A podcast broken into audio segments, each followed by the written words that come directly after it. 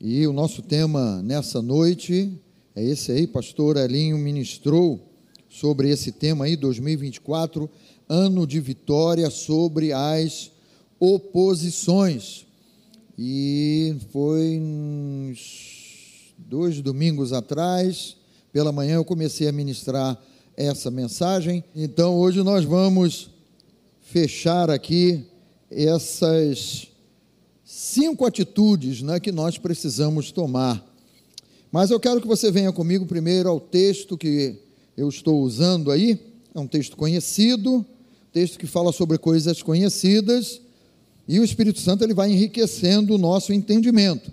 Filipenses capítulo 4, do versículo 4 ao versículo 7, está aí na tela para você acompanhar, mas se você tem a Bíblia de papel, você que tem a Bíblia de papel, onde está a Bíblia de papel? Amém. Quem está com a Bíblia eletrônica, diga misericórdia, mas eu tenho. Olha aí alguns, né? Então vamos lá. Alegrai-vos sempre no Senhor. Outra vez digo, olha como é que o Espírito Santo ele mexe com a gente. Ele fala ao nosso coração.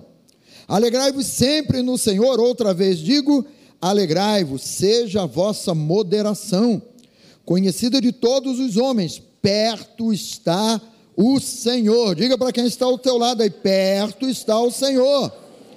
E aí ele diz: Olha, não andeis ansiosos. Tem uma série muito boa, de 10 anos aí e tal. Não andeis ansiosos de coisa alguma, em tudo, porém, sejam conhecidas diante de Deus as vossas petições, pela oração e pela súplica, com ações de graças. E a paz de Deus, que excede todo entendimento, guardará o vosso coração e a vossa mente em Cristo Jesus. Aleluia! Glória a Deus. Diga assim comigo: Espírito Santo, fala o meu coração aqui. Ministra o meu coração, Santo Espírito. Planta essa semente preciosa da palavra no meu coração, no nome de Jesus. Diga amém. Então, não é? aquilo que Deus colocou, aquilo que o Espírito Santo colocou no meu coração, caminhar na direção certa para prevalecer sobre as oposições nesse ano que nós estamos vivendo, de 2024, requer de nós, como igreja, cinco atitudes então vamos começar aqui a relembrar quais foram essas atitudes. A primeira delas, a primeira atitude, eu disse assim, e o Espírito Santo ele ministra ao teu coração. Você precisará se alegrar no Senhor. Essa parte aqui de recordação, eu vou passar bem rápido. Por que, que você precisa se alegrar no Senhor? Porque nós vivemos isso aqui, ó pressa em querer ver tudo resolvido e definido ao seu tempo, na sua hora. Nós não somos assim na maioria das vezes? Isso tudo gera angústia no nosso coração, essa pressa. Eu tenho que me alegrar no Senhor, Ele está perto, Ele não está longe, Ele está atento àquilo que nós vivemos, aquilo que nós colocamos nas mãos dEle. Então, eu falei também, olha, o Senhor já nos colocou na linha de chegada para a vitória. Você sabe, aquela faixa né, que é estendida para o corredor, corredor mesmo, corredor, atleta, passar ali e carregar aquela faixa. O Senhor já te colocou na, na a faixa está aqui, o Senhor já te colocou aqui. Por quê? Porque nós somos a igreja. Diga assim: Eu sou a igreja. E a igreja é mais do que vencedora. Porque Jesus venceu por nós e para nós, queridos. Então, essa vitória ele já nos colocou de cara para o gol. Vamos falar do futebol agora. Ele já nos colocou de cara para o gol. A bola está lá na marca do pênalti, o gol está lá, não tem nem goleiro. Não, não tem quem impeça você de marcar. O Espírito Santo ainda vem e sabe que você é uma canela às vezes muito dura. O Espírito Santo ainda, ainda ajeita o teu pé. É assim, ó, bate de lado. Olha, tem sete metros e meio para você bater, bate de preferência no meio, para não errar. Mas o Espírito Santo ainda te ensina a bater na bola para você não errar. E tem gente que chuta para fora, hein? Mas o Espírito Santo ele é didático, ele ensina, não é? Nós já estamos nessa linha de chegada para a vitória. Mas olha o que, que muitas vezes acontece. Ainda que aparentemente o inferno diga que você está largando em último lugar. Ainda que o inferno esteja dizendo assim: ó, você é um perdedor, você está lá atrás. Você é um canela, um canela de pau, não? Como é que é o nome? Perna de pau. Né? Você é um perna de pau, não adianta, você vai bater essa bola para fora. O inferno ele fica enchendo a tua cabeça. O inferno ele fica enchendo o teu pensamento para te desvalorizar e para te botar lá para trás, dizendo: não, você não vai chegar. Mas eu não tenho que concordar com o inferno, eu tenho que me alegrar no Senhor, na obra que ele já fez, ele me colocou de frente para o gol, ele me colocou na linha de chegada, esse é o teu lugar. Isso que a alegria do Senhor ela gera em nós, essa certeza de que nós, ainda que o inferno diga que estamos largando por último, nós vamos chegar em primeiro. E vamos dizer, Satanás, tu perdeu mais uma vez. Ele perdeu na tua vida, ele perdeu na tua casa, na tua família, no teu trabalho. Ele sempre é perdedor e você é mais do que vencedor. Diga para quem está aí pertinho de você: você é mais do que vencedor. Olha, se alegrar no Senhor, reaviva em nós o prazer, essa alegria. Ele, Presta atenção, ele não diz assim: olha, se alegre porque você tem um excelente salário. Se alegre porque você tem um excelente emprego e ganha muito bem. Se alegre não é porque você mora numa casa linda, se alegre no Senhor. Esse se alegrar no Senhor reaviva em nós o prazer de continuar perseverando apesar das dificuldades. Diga comigo, apesar das dificuldades. Quando nós nos alegramos no Senhor, a presença de Deus envolve a nossa vida, muda a nossa vida, a nossa história. Eu coloquei o texto de Abacuque: ainda que a figueira não floresça, nem haja fruto na vide, o produto da oliveira minta, e os campos não produzam mantimento, as ovelhas sejam arrebatadas do aprisco, só um. Esse quadro aqui é só terror, não é? Tudo deu errado. Tem alguma coisa a mais para dar errado? Tem. Nos currais não haja gado. Né? Mas no, na parte seguinte, ele coloca aqui um todavia. É, é aqui que eu, nós entramos. Diga assim, todavia. todavia. Diga assim, é aqui que eu entro. É. Deus ele sempre abre uma porta, queridos. Todavia, eu me alegro em quem? Ah, então ele está dizendo para nós assim: você vai se alegrar porque não colheu fruto lá da, da oliveira, da videira, ou porque o gado, ou porque isso, ou porque aquilo. Não, ele está colocando o nosso coração no ponto certo. Eu me alegro no Senhor, exulto no Deus da minha salvação. Ele é o nosso Senhor e Salvador. O Senhor Deus é a minha fortaleza e faz os meus pés como da corça. E ele diz assim: e me faz andar altaneiramente. O que, que é andar altane, altaneira, altaneiramente? O que, que é? Fala assim, é andar por cima. Puxa uma setinha aí na tua Bíblia de papel, tá vendo a Bíblia de papel como é que é diferente? Altaneiramente, puxa lá e escreve assim: O Senhor me faz andar por cima. Você não está andando por baixo você está andando por cima. Por quê? É porque eu sou bonito? Não, porque eu estou me alegrando no Senhor. Porque é o meu, posição, é meu posicionamento em Cristo Jesus. A outra atitude que eu falei, a segunda atitude, exerça moderação. Não é? E 2 Timóteo, capítulo 1, versículo 7, porque Deus não nos tem dado espírito de covardia, Espírito de covardia nós tínhamos na nossa velha natureza. Mas ele diz assim: mais de poder, amor e de o que?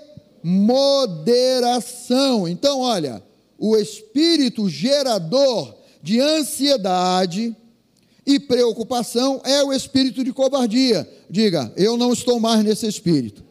Ele não me domina mais no nome de Jesus. É, ele não nos domina. Creia, declare isso. O espírito de moderação te faz pensar de modo seguro, o teu pensamento passa a ser firme, porque você tem a mente de Cristo. Você já não pensa mais como simplesmente um homem natural. Você começa a pensar como Deus pensa. Diga isso para você mesmo. Eu preciso pensar como Deus pensa. O meu pensamento é igual ao pensamento de Deus. Isso nos faz pensar firme. É um pensamento que não pode ser tirado de nós. O espírito de moderação, tudo isso eu falei aí nos encontros anteriores, né? O espírito de moderação te dá sobriedade e entendimento em face aos problemas e dificuldades. Sabe o que é sobriedade? Você não está mais desesperado. Você não está mais correndo, vou correr atrás de qualquer situação, não. Ele está te dando sobriedade, ele está te dando entendimento. Ele está te dizendo aí no teu coração: sou eu quem vou abrir a porta. Se você pensar em entrar em alguma porta que não é a melhor para você, eu vou fechar essa porta. Isso traz para nós tranquilidade, serenidade de saber Deus está à frente, Deus está no controle da minha vida. Ele nunca me coloca numa furada. Ele nunca me coloca num posicionamento de perda, de, de derrota. Muito pelo contrário. O espírito de moderação, ele te leva ao equilíbrio. Você já viu que a ansiedade te desequilibra, instabiliza a tua vida, tira teu sono, te faz ficar enfermo, doente, estressado. Existem doenças no corpo que vão ali acontecendo exatamente por causa de você estar preocupado, ansioso, debaixo de uma tensão. Mas esse espírito de moderação, ele te leva ao equilíbrio e te conduz a tomar a atitude certa no tempo certo. Fala comigo. Atitude certa no tempo certo. Esse espírito de moderação gera dentro de você um autocontrole, é o, é o domínio próprio, é o fruto do Espírito Santo, em face aos impulsos gerados por sentimentos, emoções. E aí eu acrescento uma coisa, se você está anotando aí, pega o teu caderno aí, ou pega uma folha e anota isso, que eu vou te dizer, que não está na tela, não vai ser projetado. Quando não temos autocontrole em alguma área da nossa vida, em uma determinada área da nossa vida, isso indica que não estamos permitindo que o Espírito Santo controle essa parte do nosso viver. Você percebe, se você, se nós formos comparar a nossa vida a uma casa, Sabe, Jesus diz assim: Eis que estou à porta e bato. Se alguém abrir, eu entrarei e cearei com ele. Você abriu a porta da sala. Jesus entrou na tua sala. E essa vida, essa casa que somos nós, Jesus olha e diz assim: Poxa, já que você vai fazer isso, eu vou lá na tua cozinha. Aí você pensa: Hum, a cozinha está meio bagunçada. Jesus, a cozinha está meio bagunçada. Não, tem problema, eu vou lá com você. A gente arruma junto. Aí tá. Você deixou Jesus entrar na cozinha. Ele lavou a louça com você. Ele lavou os copos com você. Ele varreu a cozinha com você. Opa, olha, eu abri a porta, Jesus entrou na sala. Agora a sala está limpa, organizada. Ele entrou comigo na cozinha. A cozinha já está organizada. Mas Jesus tem um quarto da bagunça ali. Agora é hora da verdade. Quem tem um quarto da bagunça em casa? Quem tem? Jesus naquele quarto não dá, não dá nem para entrar. Há áreas na nossa vida, queridos, que se nós, né, como eu coloquei aqui, que está fora do controle, que não está ajustada, né? que nós não temos. Eu, eu me lembro que na quinta-feira passada eu falei sobre chocolate. Tem pessoas que são desequilibradas com chocolate. Não pode. Agora, a maioria dos panetones agora, a panetone antigamente era com aquelas frutas cristalizadas, né? Aí introduziram o chocolate, virou chocotone. Aí tem pessoas agora que só querem chocotone, só comem chocotone. E é, é, é, é, panetone com língua de gato, é panetone com não sei o quê, é panetone das marcas mais famosas lá. Se, se essa área do chocolate não está bem estabelecida né, na sua vida, é porque você não falou assim, Espírito Santo, entra na área do chocolate, Santo Espírito. Você está entendendo que o chocolate é aquela área que você não permitiu ainda o Senhor entrar e realizar uma obra. Queridos, somos nós quem temos que abrir todas as portas e Ele vai nos ajudar a organizar tudo com esse espírito de sabedoria, de moderação, que é do próprio Espírito de Deus. Vamos avançar aqui. A terceira atitude que eu falei, orar sempre. E eu coloquei assim, ó, orar é ter oxigênio puro em todos os momentos e em qualquer lugar onde você possa estar, onde você esteja. Oração ele ela, ela é revigorante, ela quando você está oxigenado, você tem clareza de entendimento. Se falta oxigênio, você fica tonto, dá tela preta, né? Quem aí já desmaiou alguma vez? Faltou oxigenação, né? seja na prática de um esporte, alguma coisa lá, mas a oração é ter esse oxigênio puro em todo e qualquer lugar aonde você esteja. E nós podemos orar e podemos falar com Deus em todo e qualquer lugar aonde nós estejamos. Então eu falei, ora, oração serve para alinhar os pensamentos. Pensamentos, estou falando de mente Mente mexe com aquilo que pensamos, emoções, sentimentos. A oração ela serve para alinhar os pensamentos e serve também, não é? Alinhar os nossos pensamentos ao coração que é a nossa realidade. Nós somos uma nova criatura em Cristo Jesus. Já somos uma criatura recriada em Cristo Jesus.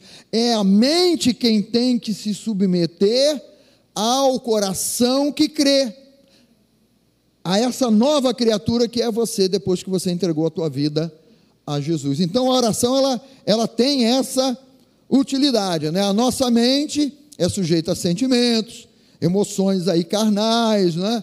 Seja para comer além da conta, seja para trabalhar demais sem sabedoria, e você acha, vou trabalhar muito, porque eu vou ganhar muito dinheiro, está lá se esgotando, está perdendo a família, tantas áreas, tantas coisas aí que nós poderíamos incluir aqui nesses aspectos da mente, queremos resolver do nosso jeito, mas quando nós oramos, tudo isso muda. Por quê? O nosso coração, essa nova natureza, crê na palavra. Você não tem prazer na, na palavra de Deus aí? no teu coração? Você não tem prazer quando você adora a Deus e louva a Deus? Esse prazer é espiritual, é a presença de Deus, queridos, que está ministrando ao nosso coração. Então, o nosso coração, essa nova natureza, crê na palavra. A oração faz com que a mente se alinhe, se submeta à palavra de Deus. Né? E eu falei também, é na oração que o mundo espiritual é descortinado e Deus revela o amor e o poder dele. Você crê? Diga aleluia. E eu citei o profeta Jeremias, né? Invoca-me e te responderei, anunciar-te-ei, né? nessa invocação, na oração, no clamor que você faz a ele, anunciar-te-ei coisas grandes, ocultas, que não sabes, né? E na, na, na tradução da Bíblia viva, ele fala assim: ó, fala comigo. É Deus falando para você, fala comigo. Ele quer ouvir você. Ele quer ouvir o teu clamor. Fala comigo e eu é, responderei. Pergunta-me e contarei a você coisas grandiosas e maravilhosas que você não conhece. E hoje, vamos dar continuidade aqui, a quarta atitude: peça. Às vezes nós somos tímidos no pedir. Ou entendemos o pedir errado. Não, eu não quero pedir nada a Deus. Em primeiro lugar, Deus já deve ter uma lista de pedidos enorme lá. E quem sou eu para pedir alguma coisa? Deus, o que tiver que vir, virá. O que tiver que acontecer, acontecerá. Em nenhum momento da Bíblia Deus fala isso para nós. Em nenhuma hora, em nenhum momento. Hebreus capítulo 4, versículo 16, na versão da Bíblia Viva está escrito assim: portanto, olha como é que ele coloca aqui, o Espírito Santo ele coloca: vamos ousadamente até o próprio trono de Deus. Quando nós pedimos, esse aqui é o nosso posicionamento. Vamos ousadamente até o próprio trono de Deus e permaneçamos lá para recebermos a sua misericórdia e acharmos a sua graça para nos ajudar em tempos de quê? De necessidade. Ora, a palavra está nos ensinando, o próprio Deus está nos ensinando. Se há uma necessidade, Deus já abriu essa porta de nós pedirmos a Ele de nós falarmos com Ele, seja que aspecto for. Mas muitas pessoas, elas pensam assim: não, Deus está no controle. Sim, Ele é Deus, Ele é soberano. Mas aonde está a sua fé em crer que Deus pode solucionar e suprir a tua necessidade? Porque, por exemplo, em Filipenses também está escrito assim, né? Que em Cristo Jesus cada uma das nossas necessidades, todas elas já estão supridas. E Deus, ele fala assim: olha, se você não pedir, você não crê. Por que, que Jesus, em determinadas curas, ele falava assim: o que, que você quer que eu te faça? Oh, Jesus está doido? Não. Jesus nunca teve maluco, nunca teve doido. Mas ele queria ouvir qual é a condição de fé? Você crê que eu posso fazer isso na tua vida? E lá do outro lado, aquela pessoa crendo, ela fala, eu creio. Faça-se conforme a vossa fé. Cego de Jericó, o que você quer que eu te faça? Senhor, que eu torne a ver. Então, recebe a visão de novo. Nós precisamos ter essa ousadia. Mas essa ousadia aqui que, que, que, o escritor aos Hebreus ele coloca, ele fala assim: olha, vamos ousadamente até o próprio trono de Deus, queridos. É o lugar mais alto desse universo, é o trono de Deus, a presença de Deus. Está dizendo, nós, a igreja, temos acesso à presença de Deus para colocarmos o nosso coração diante do Pai. E ele ainda diz assim: permaneçamos lá porque é um trono de graça, de amor, de misericórdia, de resposta, de resposta para a nossa vida.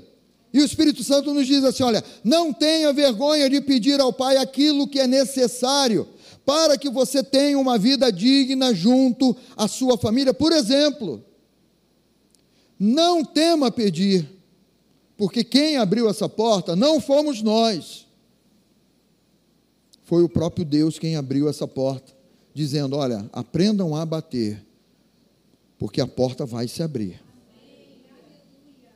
Aprendam a pedir, porque vocês vão receber. Quando estamos dizendo, né, aprender e aprender com Jesus, ele está dizendo assim: as necessidades de vocês vão ser supridas. Sou eu que estou cuidando. É o Pai que é o provedor, não somos nós. Ah, eu tenho uma necessidade de, às vezes, de escassez de alimento. Peça, por que você não tem pedido esse suprimento de alimento, ou seja, sustento? Quando falta o emprego, temos que pedir. Senhor, tu tens o melhor emprego para a minha vida. Ou podemos até mudar o termo, né? Senhor, eu, tu tens o melhor trabalho. Porque emprego dá aquela situação assim, ah, eu quero um emprego que eu não posso, eu não tenho que suar muito. Ah, Senhor, está escrito lá: os seus amados estudar enquanto dormem. Dá para me dar um emprego que eu possa dormir? Né? Esse é o Deus que fala assim: do trabalho das tuas mãos comerás. Então é lícito você pedir um emprego melhor, um trabalho melhor, dentro da tua área, dentro da tua profissão. Pastor, eu posso pedir dois empregos, porque o meu vizinho tem dois empregos. Já ouvimos alguma coisa assim. A minha mãe tem dois empregos. Meu pai, né? Era o, era o Cris. você vai se matar de trabalhar? Por que não pede um emprego digno, onde você ganhe o suficiente, trabalhando num só lugar, para suprir todas as tuas necessidades, né? Então, olha, tudo aquilo que vai gerar bem-estar e paz dentro da tua casa, você pode pedir ao Senhor. Aquilo que está dentro do teu coração, você sabe que muitas coisas são geradas pelo próprio Deus dentro de nós, para nós apresentarmos a Ele. Em Isaías ele diz assim: Me traz a memória. Hum. Você sabe o que é isso? Deus falando assim: Eu já coloquei alguma coisa no teu coração, mas me faz lembrar aquilo que eu coloquei dentro do teu coração. É o Espírito Santo quem age, né? Quem sabe você queira morar num lugar melhor, ah, pastor e tal. Não, pode, pode colocar isso diante de Deus. Você morar num lugar melhor, pastor, eu quero morar lá em Beverly Hills. Não, porque aí você vai sair do Brasil, não vai vir mais à igreja, vai ficar lá nos Estados Unidos. Não. Pastor, é o meu sonho. Sabe, peça, peça com entendimento. Olha, peça sempre na palavra, trazendo um coração sincero, honesto diante do nosso Pai. Aprenda a pedir conforme está na palavra. Não peça para vaidade ou por vaidade ou por ostentação, né? Não tenha inveja de ninguém, Senhor. Eu quero, olha, meu vizinho tem um carro, olha, eu quero um carro daquele também. Ei, para que, que você está pedindo um carro que você não vai aguentar pagar a manutenção dele? Opa, foi mal, hein? Sem querer. Mas se você precisa de um carro, Deus, Ele te dá esse carro, porque você vai usá-lo no propósito de Deus, no entendimento de Deus e na, naquilo que Deus ele, ele tem para você. Ah, pastor, mas se ele me der um carro, ele vai suprir. Vai com calma, cocada. Você quer sair de, um, de, um, de uma kitnet para ir para uma, uma cobertura? Vai com calma. Peça com sabedoria. Porque o teu pai, ele é sábio, ele sabe até onde você possa ir. Já viu o preço dos condomínios hoje em dia? Não, não vamos entrar nem por isso, não. Né? Abra sua Bíblia aí, quer ver? Tiago, vamos lá em Tiago. Tiago capítulo 4, a palavra de Deus é sábia, nosso Deus, ele é sábio. Tiago capítulo 4, a partir do 1 de onde procedem guerras e contendas que há entre vós? De onde, se não dos prazeres que militam na vossa carne?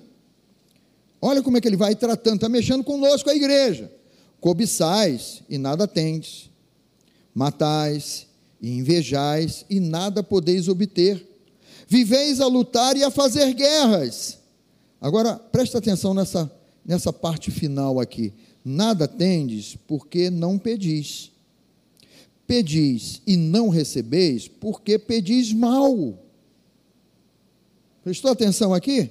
E ele ainda completa dizendo assim: para esbanjardes em vossos prazeres. Sabe, Deus é aquele Deus que supre a nossa necessidade, nunca para uma ostentação, nunca para uma vaidade, nunca para esbanjar, né? Pastor, olha, se o Senhor me der um carro todo domingo, olha, eu vou chamar o meu vizinho, vamos embora, eu vou te dar carona e tal. Né? Você conhece essas histórias, né? Aí Deus vai te dar aquele carro, sete lugares e tal, espaçoso, grandioso, mas você colocou o Senhor, eu vou carregar os meus vizinhos para ir tudo para ir para a igreja, eu vou levar eles, vou pegá-los, vou levá-los, vou levar de volta para casa e tal. Primeiro domingo de sol, Senhor, obrigado por esse dia de sol. Eu, vamos para a praia, vamos embora, vamos embora, todo mundo para a praia aí. E nós nos esquecemos do propósito para aquilo que Deus nos deu alguma coisa. Então esse texto de Tiago, ele ele é bem claro, ele é bem objetivo. Nada tendes porque não pedis. Pedis e não recebeis porque pedis mal. Vamos pedir com sabedoria, gente. Mas o pedir é lícito diante de Deus. Então, peça sempre para Deus, por exemplo, não é? Vou andar aqui. Consertar o que você quebrou. Hum. Você sabia que você pode pedir isso a Deus? Peça para Deus consertar o que você quebrou. Peça para Ele te desenrolar do emaranhado em que você se meteu. Pastor, eu posso pedir isso? Ele sabe que foi você que se enrolou. Mas você pode pedir essa sabedoria a Ele. E eu digo para você: olha, há coisas que você não vai conseguir colar. Quebrou, não vale nem a pena colar. Não tenta colar. Esse, esse final de semana que, que eu dei uma fugida aí, fui para a casa do meu sogro e da minha sogra, lá o apartamento que eles têm lá, em Araruama, um lugar lindo, maravilhoso. Ela tem lá um. Tinha. Ela. Um, um, era um papagaio de cristal, gente. Era um, eu não sei o que estava nas minhas costas, que eu fui resolver alguma coisa. Na hora. Niki, eu virei o papagaio.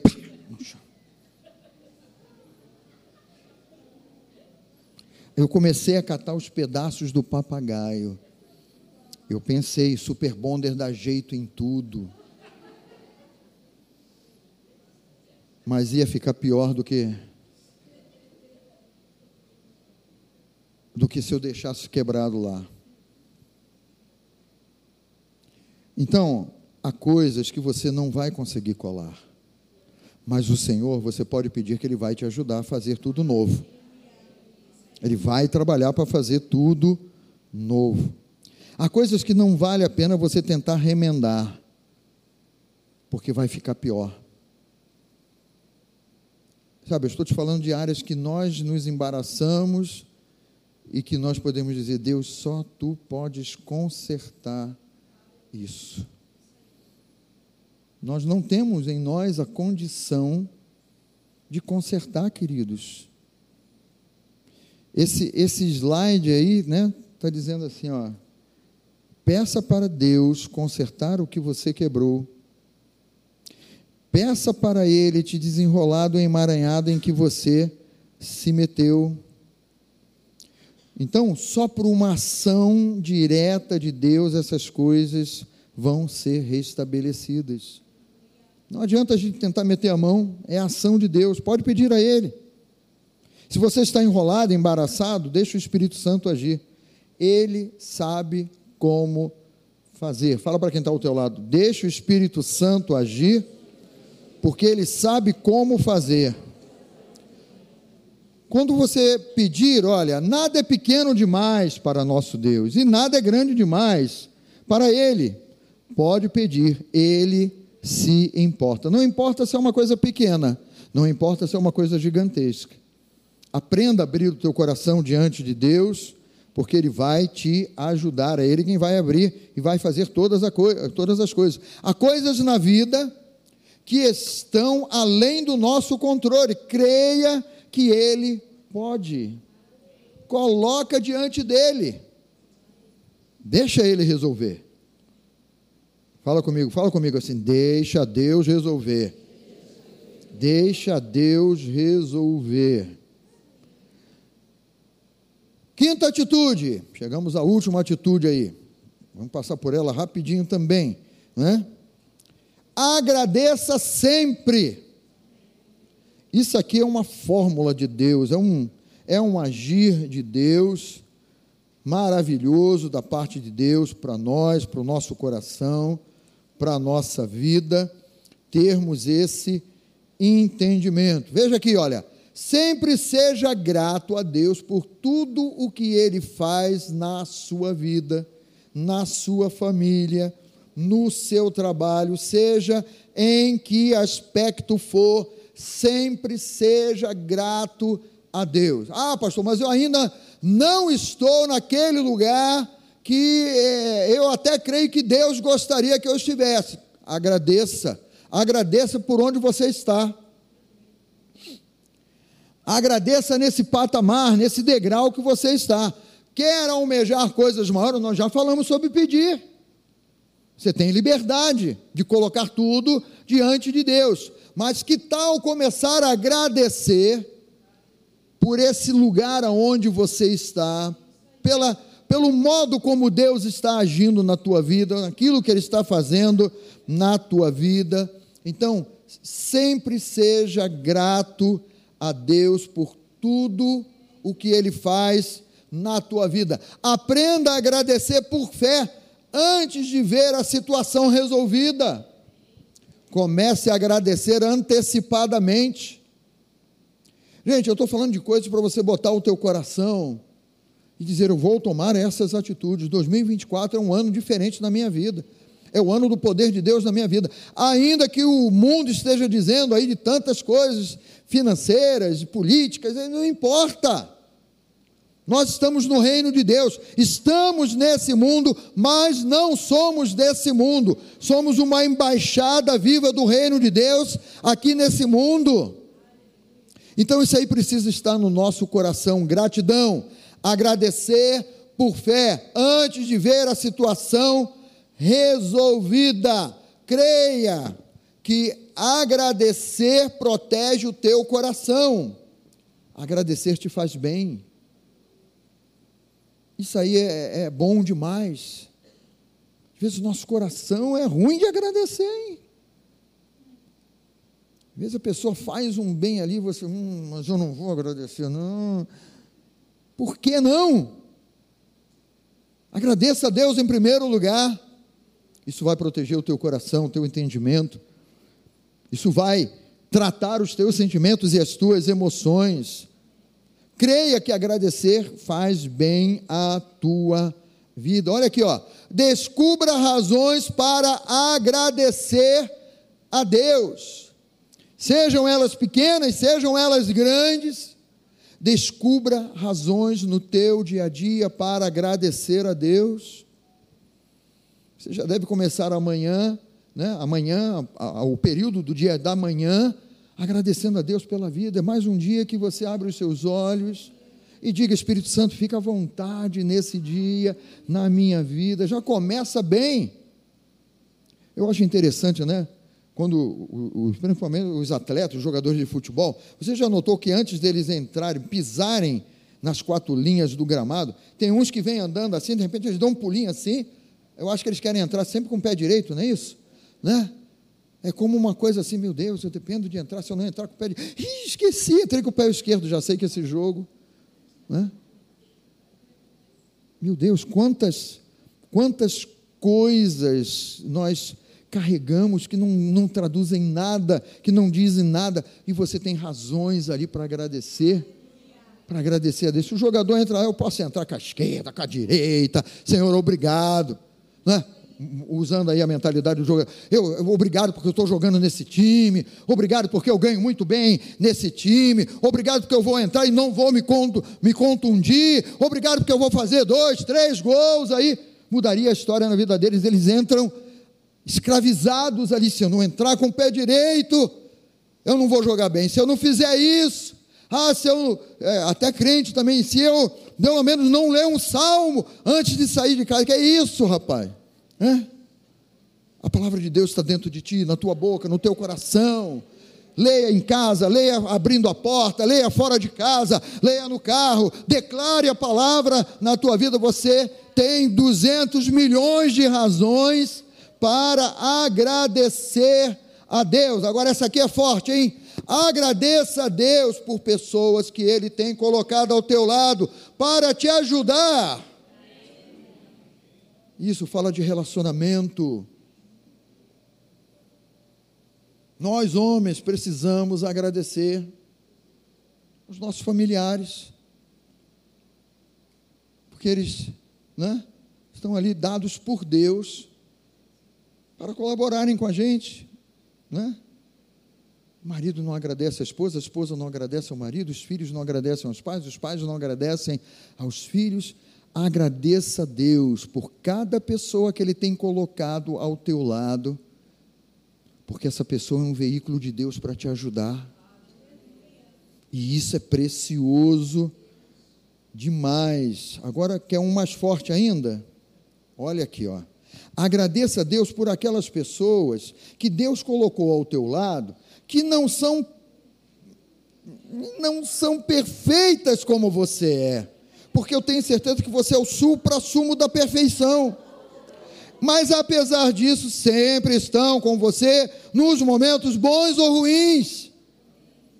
Eu sei que você é perfeito. Mas agradeça.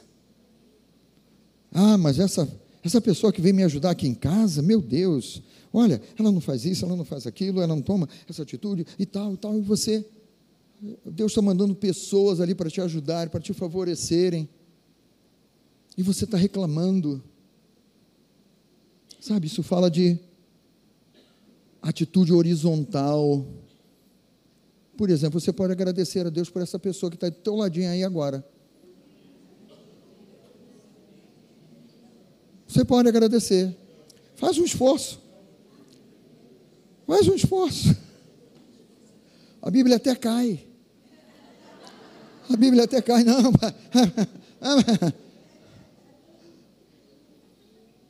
Eu sei que essa pessoa não é tão perfeita, tão exata, tão equilibrada. Tanta fé como a tua. Mas foi Deus quem colocou essa pessoa do teu lado. Agradeça a Deus por isso. Essa aqui é um, é um pouquinho mais longe. Vamos lá. Não seja mal agradecido, que alguém diga aleluia. Não seja aquela pessoa que Deus enviou um anjo para te ajudar. E essa pessoa, ela ainda diz assim: não tinha um anjo melhor para me enviar? Tem gente que reclama com Deus. Deus, Deus enviou um anjo. Você sabe que a Bíblia fala que muitos é, acolheram anjos sem saber que estavam acolhendo anjos, falando de hospitalidade, né, de receberem um anjo. Você já imaginou isso, receber um anjo na tua casa?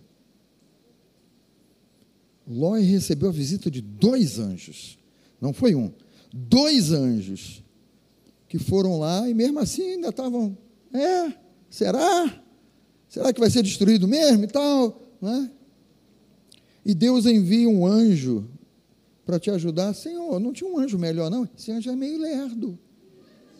Está muito devagar esse anjo, Senhor. A gente ri, mas é sério.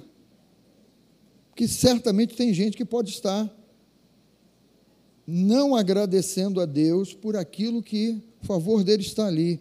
Bondade misericórdia certamente se seguirão todos os dias da tua vida. Ah, Senhor, cadê a bondade? Bondade faltou, ficou lá atrás, olha lá. Cadê a misericórdia? Misericórdia está atrasada, Senhor. Pelo amor de Deus, meu Deus. E vai reclamar com Deus. Então, olha, saia, saia da ingratidão e venha para a gratidão. Pode parecer difícil abrir a boca para agradecer, mas você consegue. Fala para quem está ao teu lado, você consegue. É, você consegue. O irmão da ceia, servindo a ceia, porque meu Deus, que, que demora. Agradece, meu Deus, obrigado porque temos a equipe do Somar aqui, que nos ajuda, que favorece e tal. Liga o ar-condicionado uma hora antes, olha aí, né? Deixa tudo limpinho aqui. Agradece pelos faxineiros aí, pessoas que cuidam do banheiro. Você entra no banheiro, no início do culto está limpinho. Depois que vocês usam o banheiro, sai de baixo. Mas vamos agradecer. Que banheiro sujo. Eu entrei agora no final do culto. Esse banheiro está de perna para o ar. Mas olha, agradeço porque tem um banheiro. Porque no início ele estava limpinho. Qual é o resultado de tudo isso, queridos? O resultado é o que diz lá no versículo 7. E a paz de Deus, que excede todo entendimento, guardará o vosso coração e a vossa mente em Cristo Jesus. E na versão da Bíblia Viva, se fizerem isso, vocês experimentarão que a paz de Deus, que excede todo entendimento, conservará a mente e o coração de vocês em Cristo Jesus. Que é um ano de 2024 como um ano de vitória sobre as oposições, coloque em prática essas cinco atitudes. São elas que vão fazer a diferença na tua vida. Vamos ficar de pé, queridos, no nome de Jesus. Fique de pé, por favor.